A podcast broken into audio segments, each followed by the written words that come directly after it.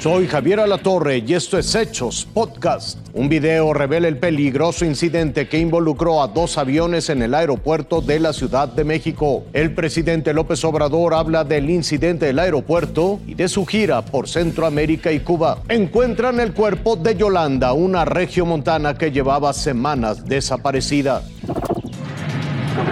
El sábado 7 de mayo, un avión que se aproximaba al Aeropuerto Internacional de la Ciudad de México recibió autorización para aterrizar en una pista que estaba ocupada por otra aeronave a punto de despegar rumbo a Guatemala. La evidencia quedó registrada en un video que se hizo viral en las redes sociales y el incidente fue confirmado por el subsecretario de Transporte Federal. Es un evento de una equivocación. No, todavía no tenemos un resultado final. No es difícil si no hacer una investigación. ¿Por qué? Porque me estuve explicando los los que saben de estos asuntos, de que pudo este, haber sido una mala decisión de un controlador o eventualmente que el piloto del otro avión se metiera. Jiménez Pons aclaró que esta situación no tiene nada que ver con el rediseño del espacio aéreo en el Valle de México. Para esclarecer el caso, se aceptó la renuncia de Víctor Hernández Sandoval, que se desempeñaba desde el 2018 como director general de servicios a la navegación en el espacio aéreo mexicano. Por otra parte, este lunes, el Sindicato Nacional de Controladores de Tránsito Aéreo sostuvo que era muy precipitado señalar un responsable, ya que son muchos factores los que pueden provocar este tipo de incidentes. Probablemente puedan ahorita decir se debió a un error del controlador de tránsito aéreo, pero es muy aventurado en este momento hacerlo.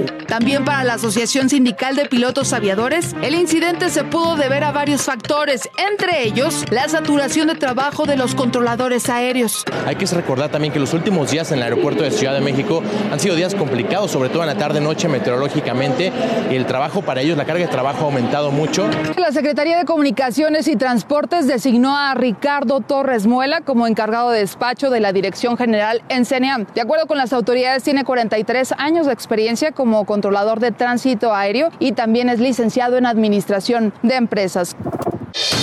Con buenos resultados concluyó la gira del presidente Andrés Manuel López Obrador por Centroamérica y el Caribe. Esta mañana en Palacio Nacional, el jefe del Ejecutivo comentó que en esas naciones hermanas lo trataron muy bien por el cariño y respeto que le tienen al pueblo de México y por ser el hermano mayor de la región. No se trata solo del gobierno de México, sino fundamentalmente el cariño, el respeto, la admiración que le tienen nuestros vecinos, hermanos, al pueblo de México.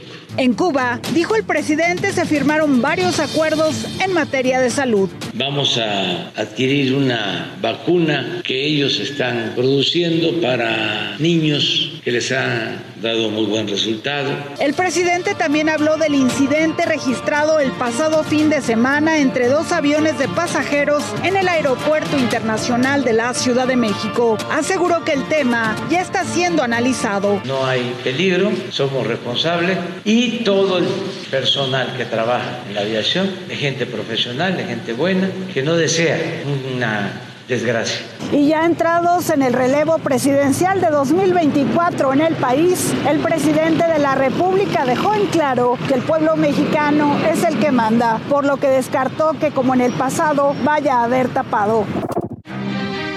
Después de 38 días de búsqueda, fue localizado sin vida el cuerpo de Yolanda Martínez Cadena. La mujer de 26 años salió el 31 de marzo de su casa en San Nicolás, Nuevo León, cuando se dirigía a buscar trabajo para continuar con sus estudios. Fue este domingo cuando fue encontrado un cuerpo en avanzado estado de descomposición en la colonia Los Huertos, en el municipio de Juárez. La vestimenta coincidía con lo que usaba Yolanda el día que desapareció. Las características de la blusa, que eran una blusa negra con rayas, un pantalón de mezclilla que portaba el cuerpo del hallazgo, mezclilla color azul, y también unos tenis negros. También se tuvo el hallazgo de una bolsa negra. Desde el 5 de mayo, la Comisión de Búsqueda Local ofreció una recompensa de 100 mil pesos para quien brindara información sobre su paradero. Fue al salir de esa reunión que su padre, Gerardo Martínez, ya sospechaba lo peor. No quiero perder tiempo porque van 35 días que no encuentro a mi hija, señor, y no me la van a dejar pelear como un perro. Y el asesino tiene que decir, y si no no tiene la capacidad la fiscalía para gancharme a esa persona, para atorarlo, para metérmelo en un lugar que no debe estar en la calle porque es peligroso. Durante los días de búsqueda, familiares y amigos de Yolanda revelaron presuntos acosos y abusos que habría sufrido la joven previo a su desaparición. Yolanda Martínez Cadena se ha convertido en la tercera mujer reportada como desaparecida y posteriormente encontrada sin vida en Nuevo León en lo que va del año. Con información de corresponsales,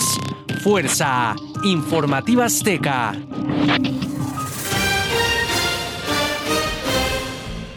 Hasta aquí las noticias, lo invitamos a seguir pendiente de los hechos.